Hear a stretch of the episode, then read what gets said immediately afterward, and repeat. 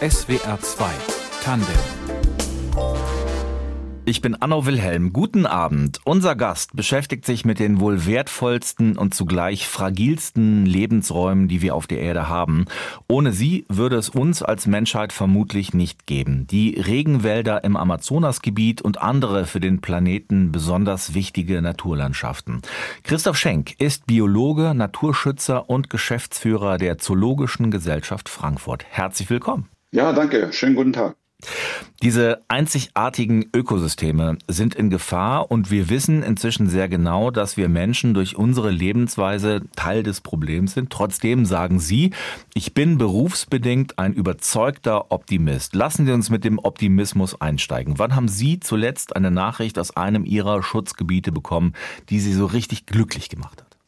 Ja, also das war gar nicht lang her. Vor drei Tagen hat mir der Teofilo, das ist der Parkdirektor aus dem Jaguars Nationalpark im Norden Perus, ein Bild geschickt, wo er einen Jaguar gesehen hat. Und das zeigt einfach, die großen Raubtiere sind dort vor Ort und der Park ist intakt und er hat begeistert von seinem Marsch da in den Regenwald berichtet. Also sowas stimmt uns natürlich außerordentlich positiv.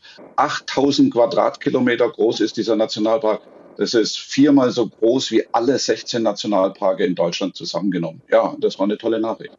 Die biologische Vielfalt, die Biodiversität, die ist das Lebensthema unseres heutigen Gastes in SWR 2 Tandem, Christoph Schenk, Geschäftsführer der Zoologischen Gesellschaft in Frankfurt, die weltweit für den Schutz von herausragenden Naturlandschaften eintritt, von großen Nationalparks. Herr Schenk, Ihre Leidenschaft für die Erhaltung dieser vielfältigen Lebensräume beginnt in den 80er Jahren. Da sind Sie zum ersten Mal in den Regenwald gereist, nach Peru. Was sind da Ihre intensivsten Erinnerungen? Was sind die ersten Schritte gewesen? Ja, also es ist natürlich ein ganz, ganz faszinierender Lebensraum. Man wird ja sehr klein, muss ich sagen, weil die Wälder einfach unglaublich groß sind und auch für so einen durchschnittlichen Mitteleuropäer physisch und auch mental so gar nicht so einfach sind. Also es gibt halt sehr viele Insekten dort und sehr viel Regen natürlich. Es ist sehr heiß auch, aber es ist unglaublich überraschend. Äh, man sieht ja nicht weit, außer man bewegt sich auf den Flüssen oder auf den Altarmen. Und ja, was natürlich absolut faszinierend ist, ist, wenn man so mit den großen Tieren da in Kontakt kommt, also zum Beispiel mit den Riesenottern, das sind Fischotter, die sind größer wie ein Mensch und die leben auch noch in Gruppen und das war so ein ja, life-changing Moment, also so ein Moment, der dem Leben dann eine ganz andere Richtung gibt. Ja, viele von uns haben ja schon Dokumentationen über Regenwälder gesehen, aber sind noch nicht da gewesen. Nehmen Sie uns doch mal mit als Mitteleuropäer. Sie haben uns schon genannt, uns Mitteleuropäer im Regenwald. Was fühlen wir, was hören wir, was riechen wir da? Also wir riechen ganz unterschiedliche Gerüche, manchmal sogar sehr intensiv, wenn irgendwo was blüht oder wenn Früchte heruntergefallen sind und verwesen. Also man läuft durch den Wald und plötzlich gibt es so einen ganz intensiven Geruch, meistens süßlich und eben ganz besonders intensiv. Und grundsätzlich ist es einfach sehr heiß und feucht. Das ist jetzt in den Monaten hier ein bisschen schwer vorzustellen. Also feucht und heiß Immer klebt die Kleidung am Körper. Man ist eigentlich immer am Schwitzen und zwar sowohl Tag wie Nacht. Vor allem morgens, wenn dann die Feuchtigkeit so aufsteigt aus dem Wald, denkt man eigentlich jeden Morgen im Zelt, es regnet, weil es immer tropft, aber das ist Verdunstungsniederschlag, der da einfach so runterfällt von den Blättern. Und ja, man sieht nicht viel im Regenwald, deswegen muss man auch sehr gut aufpassen, wenn man sich da auf kleinen Pfaden bewegt oder sogar seinen Pfad mit der Machete selber da in den Wald schlägt, weil wenn man da nicht ganz besonders aufpasst, dann verirrt man sich sofort. Das kann man sich gar nicht so vorstellen, aber selbst auf einem gut markierten Pfad mal ein Baum umfällt und man umkreist ihn dann, und sofort weiß man nicht mehr, wo man ist. Und man denkt dann, ah, das habe ich aber schon mal gesehen. Ja, es ist aber alles ähnlich. Von daher muss man tatsächlich, wenn man da im Wald unterwegs ist, gut aufpassen, dass man sich nicht verirrt. Ja, und dann Geräusche. Also Geräusche sind phänomenal. Vor allem nachts. Nachts spielt das Regenwaldorchester auf in seiner ganzen Fülle. Das kann man sich wirklich nicht vorstellen. Also das sind Zikaden zum Beispiel, die machen so einen ohrenbetäubenden Lärm dass man sich nicht mehr unterhalten kann. Oder es gibt Geräusche, die können Sie gar nicht mal zuordnen. Ist das ein Insekt? Ist das ein Amphib? Ist das ein Säugetier? Wenn man Brüllaffen hört, die rufen morgens, um eigentlich so anzukündigen, wo sie ihr Territorium haben. Das müssen Sie sich so vorstellen, Sie nehmen so ein Wellblech und schütteln das. Mhm. Ja. Und das gibt dann so ein Geräusch von diesen Brüllaffen. Also akustisch, olfaktorisch, also vom Geruch her, Temperatur und Hitze, was ganz Besonderes. Absolut. Sie bleiben mit Ihrer Frau damals in dieser besonderen Welt im Regenwald für Jahre in Peru, weil Sie von einem Tier fasziniert sind. Sie haben es eben schon genannt, der Riesenotter, ein Raubtier. Was hat Sie so an diesen Riesenottern fasziniert? Ja, also wir haben die tatsächlich das erste Mal nur 60 Sekunden ungefähr gesehen und waren total beeindruckt. Also es sind große Fischotter, die in Gruppen leben und dann haben wir so ein bisschen recherchiert und dann rausgefunden, man weiß gar nichts über die oder fast nichts über die. Die leben nur in den entlegensten Gebieten der amazonischen Wälder, weil man denen mal unglaublich nachgestellt hat für das Fell. Also wasserlebende Säugetiere haben eine extrem hohe Haardichte, sind also sehr wertvolle Felle. Die waren wertvoller als die Felle von den gefleckten Katzen. Und in den 60er, 70er, 80er Jahren sind die in riesigen Mengen exportiert worden. Tausende von Tieren sind da umgebracht worden und deswegen leben die nur in diesen abgelegenen Regionen und die leben in Gruppen und jagen in Gruppen und spielen in Gruppen. Und ja, in den Studien haben wir dann herausgefunden, dass die sogar ein sehr hochentwickeltes Sozialleben haben und sogar Babysitter abstellen. Ja, wenn die Kleinen dann in der Höhle sind, dann muss immer einer für den älteren Geschwistern da aufpassen. Also unglaublich spannende Tiere. Also die ziehen sich dahin zurück, weil der Mensch da eigentlich nicht so richtig existieren kann. Ja, das sind praktisch die letzten Überlebensräume für die Tiere. Also dort, wo sie in großen Zahlen vorgekommen sind, da hat man sie halt ausgerottet. Ja. Und dann in den Oberläufen der Flüsse, was eigentlich so gar nicht der ideale Lebensraum ist, da sind die schon immer vorgekommen, aber in geringerer Anzahl, da haben die eben überdauert. Übrigens sind das auch die Regionen, wo wir die letzten unkontaktierten Menschen dieser Erde finden. Also Menschen, die keinen Kontakt zur modernen Welt haben, die kein Metall kennen zum Beispiel. Das kann man sich heute gar nicht mehr vorstellen. Aber die gibt es in diesen Regionen eben auch. Sind Sie solchen Menschen begegnet dann? Also wir haben immer wieder Spuren von denen gesehen, auch im Sand oder die knicken so Äste ab, wenn sie sich im Wald orientieren. Allerdings sollte man den Kontakt unbedingt vermeiden für beide Seiten. Das eine ist, dass man natürlich sehr leicht Krankheiten überträgt, also dass zum Beispiel auch Bronchialinfekte oder sowas absolut tödlich sein können für so Menschen. Und das andere ist aber auch, dass sie häufig sehr aggressiv reagieren und haben Pfeile dabei. Und wir wissen also von mehreren Fällen in den letzten Jahren, wo auch Menschen dann zu Tode gekommen sind durch Pfeile. Und es gibt in Peru einen guten Ansatz, dass man nämlich sogenannte indigene Territorien schafft. Also wenn man weiß, dass diese Menschen davor kommen, dann soll auch da niemand mehr hinkommen. Also wir wussten von ihrer Präsenz. Ab und zu sind wir auf Spuren von ihnen gestoßen aber zum Glück eben nie direkt. Aber wir haben viel Kontakt gehabt zu anderen indigenen Gruppen, die zum Teil erst wenige Jahre oder auch Jahrzehnte überhaupt den Kontakt zu anderen, zur modernen Welt eben geschaffen haben. Sie sind den Spuren dieser Riesenottern gefolgt. Das war für Sie auch eine entbehrungsreiche Zeit. Was haben denn diese Tiere Sie gelehrt? Hm.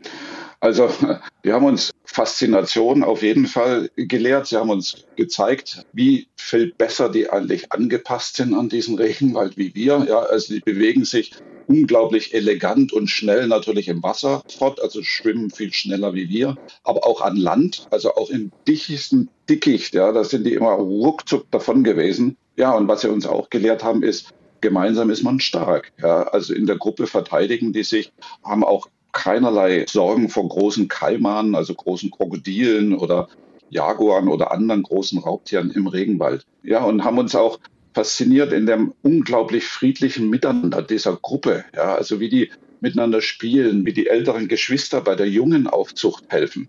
Und übrigens machen die auch keine Bandenkriege, ja, sondern die markieren ihr Territorium und dann ist es für die anderen okay und dann geht man da einfach nicht hin. Ja. Also man kann da von den Tieren immer viel lernen. Wie wichtig ist diese Feldforschung? Sie sind jetzt gerade im Homeoffice am Rande des Spessarts. Von da sind Sie uns zugeschaltet. Wo waren Sie denn zuletzt unterwegs? Also die letzte größere Reise hat mich nach Sambia gebracht, weil der Großteil unserer Aktivitäten der Zoologischen Gesellschaft Frankfurt ist tatsächlich Afrika. Deswegen bin ich da immer viel unterwegs, aber auch Südamerika. Und ich war auch letzten Sommer am Alto Purus, eine sehr abgelegene Region im kolumbianischen, brasilianischen, peruanischen Grenzgebiet. Und das war auch sehr spannend. Leider habe ich da die Otter nicht gesehen, aber sonst war es auch unglaublich interessant. Und Feldforschung bleibt das Zentrum Ihrer Arbeit? Leider, leider nicht. Aber das war eigentlich auch eine logische Konsequenz, weil wir haben ja an diesen Tieren gearbeitet, weil die so hoch bedroht waren. Daraus hat sich dann ein großes Schutzprogramm entwickelt für diese Tiere. Und aus diesem Schutzprogramm hat sich ein viel größeres Programm, nämlich der Zoologischen Gesellschaft Frankfurt in Peru entwickelt, wo wir jetzt in acht verschiedenen Großschutzgebieten mit einer großen Mannschaft sind ungefähr ja, 70, 80 Mitarbeiter in Peru alleine unterwegs sind, um diese Gebiete zu erhalten und zu retten. Das heißt, mein Schwerpunkt hat sich deutlich verlagert. Also Forschung spielt eigentlich von mir selber gar keine Rolle mehr, aber natürlich der Aufbau von Schutz und Rettung der wichtigsten und größten und faszinierendsten Lebensräume dieser Erde. Aber die Feldforschung bleibt zum Beispiel für die Gesellschaft, die ZGF, ganz wichtig. Ja, Forschung ist immer wichtig. Wir arbeiten auf wissenschaftlicher Basis. Wir müssen Fragen klären, wo kommen Tiere vor, in welchen Populationsgrößen nehmen die ab, nehmen die zu, wo wandern die wo muss man dann vor allem Schutzgebiete einrichten. Und das ist der Schwerpunkt unserer Arbeit, wirklich große Schutzgebiete zu unterstützen, zu erhalten als Lebensraum für die Tiere, aber auch mit ganz wichtigen Leistungen der Ökosysteme für uns Menschen. Also ich möchte nur die Speicherung von Kohlenstoff erwähnen, Wasserhaushalt, Biodiversität, Artenvielfalt. 70 Prozent unserer Medizinalpflanzen entstammen aus dem Pflanzenreich. Also es geht wirklich auch um das Leben und Überleben von uns selber. Er ist der Mann, dem der Bundespräsident zuhört. Christoph Schenk ist Biologe, Regenwaldkenner und Geschäftsführer der Zoologischen Gesellschaft Frankfurt. Unser Gast heute in SWR 2 Tandem. Herr Schenk, Sie waren dabei, als Bundespräsident Steinmeier vor gut zwei Monaten zur Amtseinführung des neuen und alten Präsidenten Lula da Silva nach Brasilien gereist ist. Politiker brauchen ja immer den Extrakt eines Themas. Wie haben Sie denn dem Bundespräsidenten Ihren Blick auf den Regenwald geschildert? Ja, also das war natürlich ein großes Privileg, da dabei sein zu dürfen. Und was ich versucht habe zu kommunizieren, ist dieses enorme Risiko des Kipppunktes des Regenwaldes. Also dass der Regenwald anfängt selber sich zu entwalden, wenn es bestimmte Rodungsausmaße angenommen hat. Also man muss das verstehen dass ein Großteil des Niederschlags als Verdunstungsniederschlag im System bleibt. Wenn ich rode, fließt der oberflächlich ab und steht dann nicht mehr zur Verfügung. Und der Regenwald heißt einfach Regenwald, weil er Regen braucht. Und wenn der nicht mehr da ist, wandelt er sich um in eine Savanne mit absolut dramatischen Auswirkungen für jeden Ort dieser Erde. Also der stirbt dann ohne Säge, ohne Feuer ist unaufhaltsam und das würde gigantische Konsequenzen haben. Riesige Mengen an CO2 würden abgegeben werden. Es würde eine Wüstenbildung geben, die reicht von Argentinien bis in den mittleren Westen der USA. Der Monsun in Indien würde zusammenbrechen. Also wir wissen auch nicht, was dann noch passiert. Aber das ist wirklich sehr, sehr dramatisch und das passiert ab ungefähr 20 bis 25 Prozent Regenwaldrodung, so sagen die Modelle. Und jetzt sind wir bei etwa 17, 18 Prozent. Und das war die entscheidende Nachricht. Also es ist eines der gefährdesten und dramatischen und problematischsten Ökosysteme dieser Erde. Und Deutschland als die viertgrößte Volkswirtschaft muss alles dafür tun, dass es nicht zu diesem Kipppunkt kommt. Wie weit ist dieser Kipppunkt zeitlich entfernt für Sie? Das wissen wir nicht ganz genau, weil das auch an diesen Rodungsmustern hängt, also wo die dann zusammenlaufen. Also es gibt erste Untersuchungen, die einerseits schon mal gezeigt haben, dass der Regenwald in mehreren Regionen schon mehr CO2 abgibt, wie er speichert, was er eigentlich über Millionen von Jahren getan hat. Also das ist auch schon mal dramatisch. Aber es gibt tatsächlich schon Nachrichten, dass im Südosten Amazoniens schon so eine stärkere Selbstentwaldung anfängt. Also das geht jetzt nicht ganz schnell, aber wenn man diesen Kipppunkt dann überschritten hat, dann geht es halt immer schneller und immer unaufhaltsamer. Wie gesagt, wir wissen es nicht. Es hängt sehr, sehr jetzt an dem Präsidenten und vor allem, wie jetzt weiter mit der Rodung umgegangen wird, wie man die stoppen kann. In der Bolsonaro-Zeit sind über 40.000 Quadratkilometer Regenwald vernichtet worden. Also es ist ungefähr die Fläche von Dänemark. Das heißt, da hat man sich enorm schnell auf diesen Kipppunkt zubewegt. Und jetzt gilt es eben, das zu stoppen. Glauben Sie, dass Lula, der neue Präsident, die Mittel hat, das wirklich zu stoppen, dieses Phänomen? Also der hat auf jeden Fall den Wille. Ganz wichtig ist auch die Umweltministerin. Aber es gibt noch ganz viele Probleme. Es war ja eine ganz, ganz enge Wahl. Das heißt, es gibt immer noch ganz viele Bolsonaro-Anhänger. Überall ist die Hälfte der Bevölkerung. Es gibt sehr viele Bolsonaro-Anhänger in den Posten bis runter in die Nationalparkverwaltungen. Das heißt, es ist auch noch ganz, ganz schwierig, da überhaupt den großen Wandel hinzubekommen. Es braucht große Ressourcen. Also wir waren zum Beispiel mit unserem Bundespräsidenten auch in so einem Überwachungszentrum der Behörde im Bundesstaat Amazonia. Und da konnten wir uns aufzeigen, wo Rodungen passieren, aber wie wenig Infrastruktur, also Helikopter zum Beispiel oder auch Personal die haben. Die hatten 69 Feuerwehrleute zu der Zeit und der Bundesstaat ist dreimal so groß wie Deutschland. Hm. Also es braucht eigentlich viel, viel stärkere Anstrengungen jetzt von allen Ländern dieser Erde, Brasilien wirklich zu helfen, diesen fatalen Verlust des Regenwaldes zu stoppen. Sie haben schon gesagt, dieser Regenwald, wenn er abgeholzt ist, das hat einen Einfluss auf die ganze Erde. Sie haben Indien genannt. Brasilien von uns aus, das ist 10.000 Kilometer Luftlinie weg. Das ist kein brasilianisches Problem, das haben wir verstanden. Und kein Problem der Länder mit solchen Urwäldern, das ist auch unser Problem. Wo sind denn für Sie die Verknüpfungen von brasilianischen Regenwald direkt hier zu uns? Ja, das sind einmal die klimatischen Verbindungen, aber man muss auch ganz deutlich sagen, wir sind nicht unschuldig, sondern wir sind auch Täter. Wir importieren über vier Millionen Tonnen Soja für unsere industrielle Massentierhaltung von unseren über 20 Millionen Schweinen und über 10 Millionen Rindern.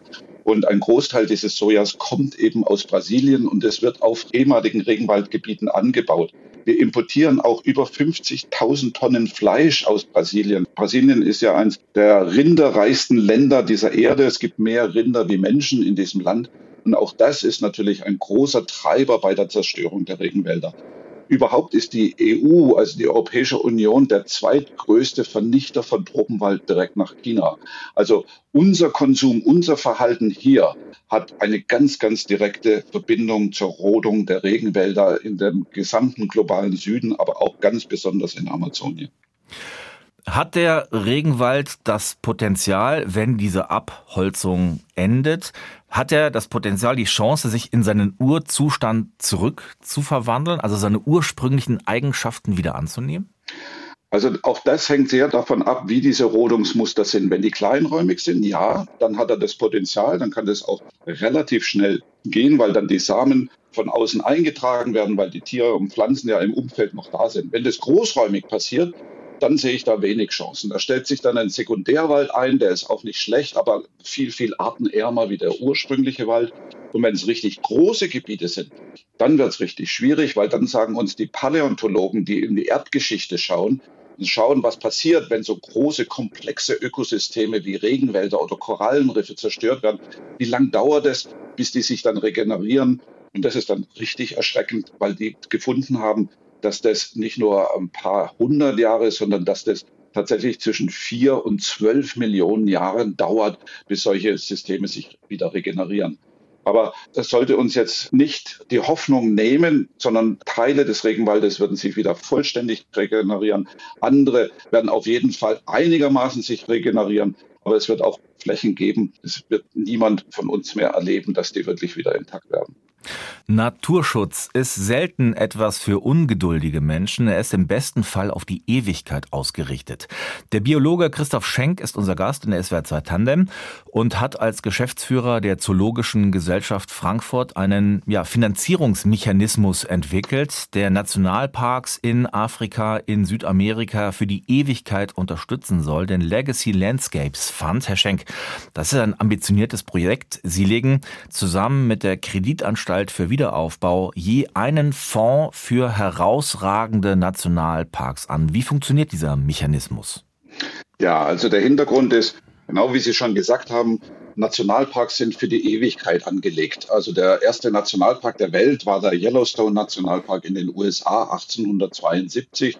Allerdings gibt es für keinen Nationalpark der Welt wirklich eine sichere Finanzquelle. Also das geht ab von einem Jahreshaushalt von der Behörde, die hängen ab von Tourismuseinnahmen, die hängen ab von Spenden oder anderen Unterstützungsleistungen, die immer für sehr, sehr kurze Zeit zur Verfügung stehen. Und äh, daher war es eigentlich ganz wichtig, ein Instrument zu schaffen, was wirklich zumindest eine Basisfinanzierung auf Dauer gibt. Und das soll dieser Legacy Landscape Fund leisten. Das ist eine internationale Stiftung nach deutschem Recht, hier in Frankfurt gegründet, von dem Ministerium für Entwicklung und Zusammenarbeit zusammen mit der Kreditanstalt für Wiederaufbau, aber auch anderen Organisationen. Also das sind auch nicht nur wir, sondern es sind auch eine ganze Reihe anderer Naturschutzorganisationen wie Wildlife Conservation Society oder Conservation International, African Parks, also große amerikanische Institutionen. So, und jetzt wird da ein Fonds aufgelegt, der umfasst für ein Gebiet 30 Millionen. Davon müssen 10 Millionen aus privatem Engagement kommen und 20 Millionen vom Staat.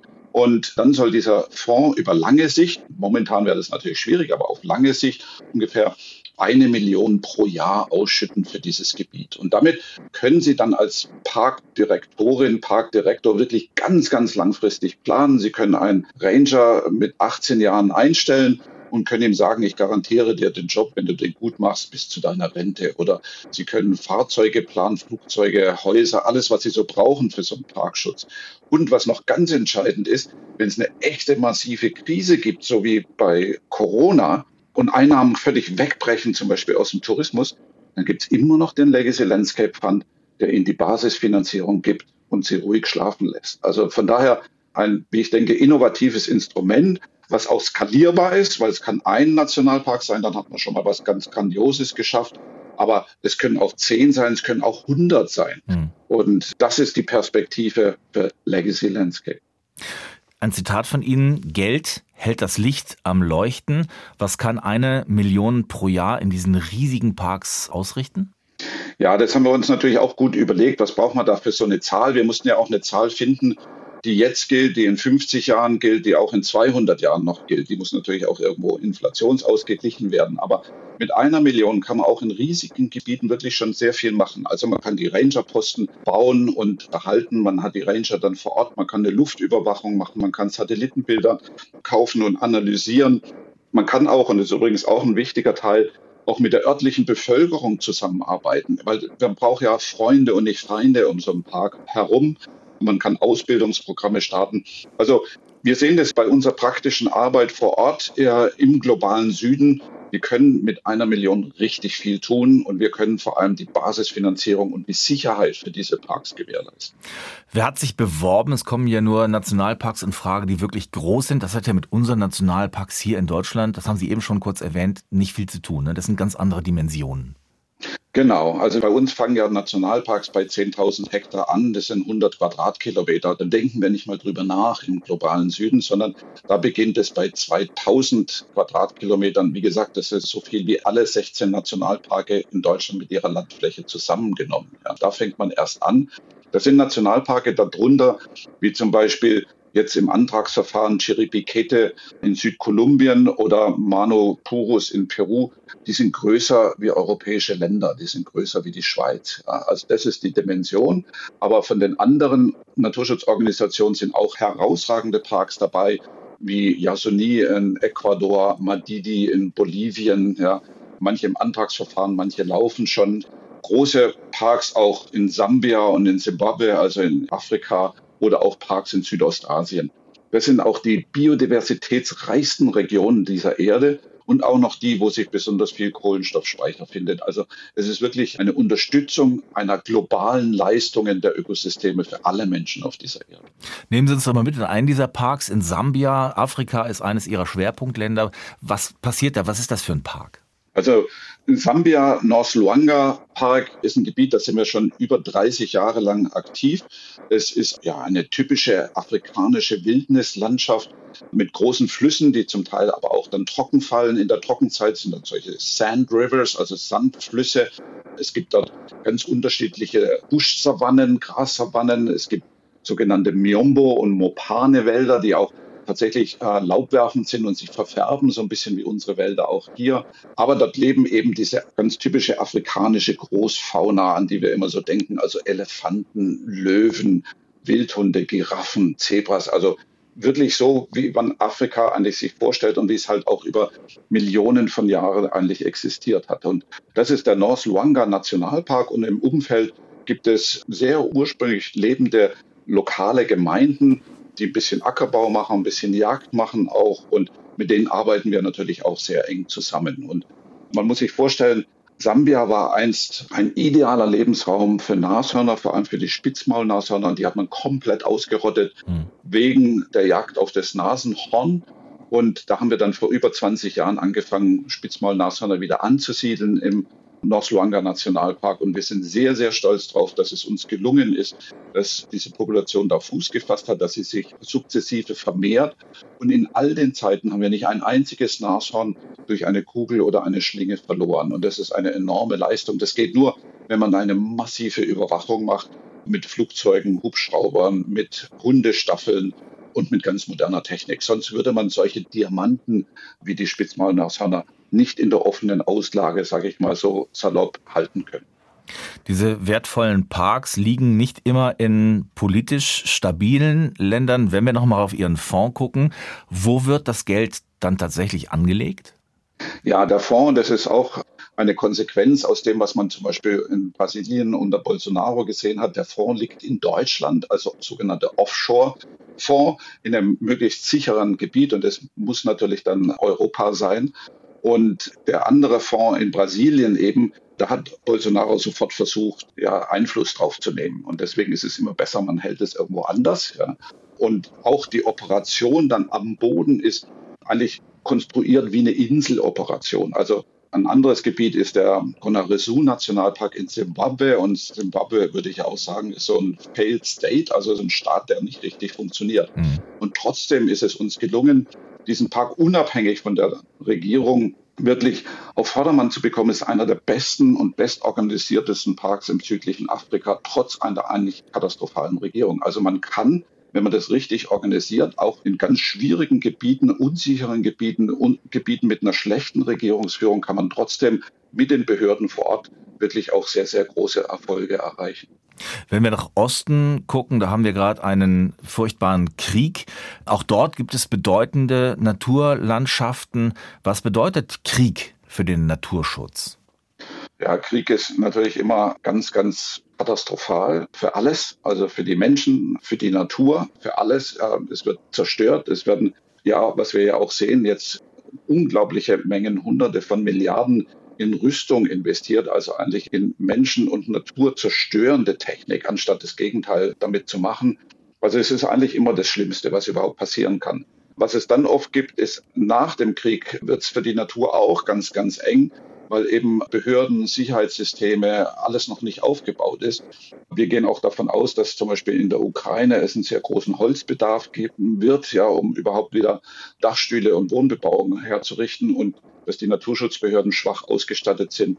Und die Ukraine hat noch unglaublich dramatische und wichtige und schöne Naturlandschaften, vor allem die Urwälder in den Karpaten. Und deswegen arbeiten wir auch weiterhin in der Ukraine und bemühen uns auch ganz besonders in die Zukunft zu schauen und zu sagen, wenn hoffentlich bald der Wiederaufbau dieses Landes beginnen kann, dass man das bei den Gebäuden, bei der Infrastruktur macht, aber vor allem nicht auf Kosten dieser einzigartigen Natur des Landes. Sie sind ein ausgezeichneter Umweltschützer, haben den Deutschen Umweltpreis bekommen im letzten Jahr. Mit 500.000 Euro ist der dotiert. Herr Schenk, was bedeutet dieser Preis für Sie? Ja, das war natürlich eine ganz tolle Auszeichnung, kam auch sehr überraschend für mich. Ich habe mir den übrigens auch geteilt mit Ingenieuren, die so einen anderen Antrieb für Schiffe entwickelt haben, der Energie spart. Aber nee, das war ganz, ganz toll und der Bundespräsident hat es ja auch überreicht, den Preis. Es gab eine große Veranstaltung. Was ich besonders wichtig fand, ist, dass die Deutsche Bundesstiftung Umwelt, die diesen Preis verleiht, damit auch den Schwerpunkt auf dieses Thema Biodiversität legen wollte und deutlich machen wollte, es geht wirklich um die Ökosysteme dieser Erde, auch für uns. Ja, und das fand ich eigentlich ganz herausragend und natürlich die mediale Aufmerksamkeit, die damit einhergeht, ist auch hilfreich. Aber ich muss auch deutlich sagen, erstens, es ist nie eine Einzelleistung einer Person, sondern da steht immer ein grandioses Team dahinter. Und dieser Preis sehe ich auch selber so als stellvertretend für alle, die sich für die Natur und für den Schutz der Pflanzen und Tiere auf diesem Planeten einsetzen. Dafür steht dieser Preis auch. Ihre Liebe zur Natur beginnt in Ihrer Kindheit. Sie sind aufgewachsen auf einem Hof im Südschwarzwald mit vier Geschwistern. Wie ging das los für Sie? Ja, also unser Spielplatz war tatsächlich Wald und Wiesen und Bäche im Umfeld. Ja, und wenn man aufwächst, dann wird der Radius, von dem man sich vom Haus wegbewegt, immer größer. Das ist schon mal Abenteuer an sich. Das war so ein einzelstehendes Haus dort an den Hängen des Schwarzwaldes und ja, mir hat es unheimlich gut gepasst. Ja, also mir hat es sehr gefallen. Ich habe mich da sehr, sehr wohl gefühlt. Es war spannend und ja, das war unser Aufwachsen. Das war nicht Videospiele oder Handys oder sonst irgendwas. Ja. Und ich glaube, das prägt auch sehr stark und ich kann gar nicht mehr genau sagen, wann, aber das war schon in frühen Kindheitstagen. Also äh, ich würde mal sagen, vielleicht im Alter von zehn Jahren oder sowas, dass ich die Vorstellung habe, ja, ich werde Biologe. Ich wusste gar nicht so ganz genau, was ein Biologe ist. Aber das wollte ich werden. Mir war auch nicht klar, dass es da eine Studienbeschränkung gibt, dass man gute Noten haben mhm. muss. Aber ja, das Ziel hatte ich vor Augen und davon habe ich nie wieder losgelassen. Sie sind 1962 geboren, haben dann in äh, München tatsächlich Biologie studiert. Mit welchem Ziel dann? Mit welchem konkreten? Ja, ich habe sogar erst in Tübingen begonnen, dann in Freiburg und habe aber dann tatsächlich in München promoviert. Und das war eben die letzte Stufe und das war dann schon die Arbeit mit den Riesenottern über die Riesenotter und dem Schutzprogramm in Peru. Also Sie wussten, Naturschutz ist Ihr Lebensthema. Ja, das hat sich sehr rasch rauskristallisiert, auch im Studium schon selber, auch schon in Freiburg. Auch da habe ich mich eigentlich mit diesem Konfliktfeld Mensch und Natur beschäftigt und das fand ich eigentlich auch das Spannendste. Und dann ist die Dimension halt immer, immer größer geworden und dafür fühle ich mich auch sehr privilegiert und bin sehr, sehr dankbar, dass es diese Entwicklung gegeben hat. Der Regenwald am Amazonas ist in großer Gefahr. Ihn zu retten ist ein Generationenprojekt. Viele Menschen, auch hier bei uns, die wollen dabei helfen. Wir wissen, wir sind Teil des Problems. Sie haben es angesprochen. Diese Menschen wollen jetzt helfen, ab heute. Was wäre denn Ihr Rat? Wo können wir heute loslegen? Ja, also jeder kann jeden Tag etwas tun. Wir können jeden Tag Entscheidungen treffen, was wir essen, was wir einkaufen, was wir konsumieren, wie wir wohnen, wohin wir reisen und wie wir reisen. Niemand muss der perfekte Mensch werden zum Schutze der Natur, aber jeder kann seinen Anteil leisten. Wenn wir zum Beispiel alleine unseren Fleischkonsum reduzieren, dann müssen wir noch nicht Vegetarier oder Veganer werden. Aber wenn wir ihn nur reduzieren, haben wir schon einen Anteil geleistet. Ähm, was auch ganz wichtig ist, Naturschutzorganisationen finanziell zu unterstützen. Und da kann ich nur sagen, jeder Euro zählt, jeder Euro erzeugt eine Wirkung vor Ort. Mehr Euros erzeugen mehr Wirkung natürlich, aber jeder Euro hilft. Und auch die Zoologische Gesellschaft Frankfurt ist immer auf Spenden angewiesen. Und auch da kann man tatsächlich von Deutschland aus eine Wirkung bis in die Regenwälder Südamerikas oder die Savannengebiete Afrikas erzeugen. Also jeder kann wirklich dazu beitragen, und das ist ganz, ganz wichtig. Und es ist nicht nur unser Konsum, es ist auch die Art, wie wir zum Beispiel Geld anlegen. Da ist Gold für Sie ein großes Problem.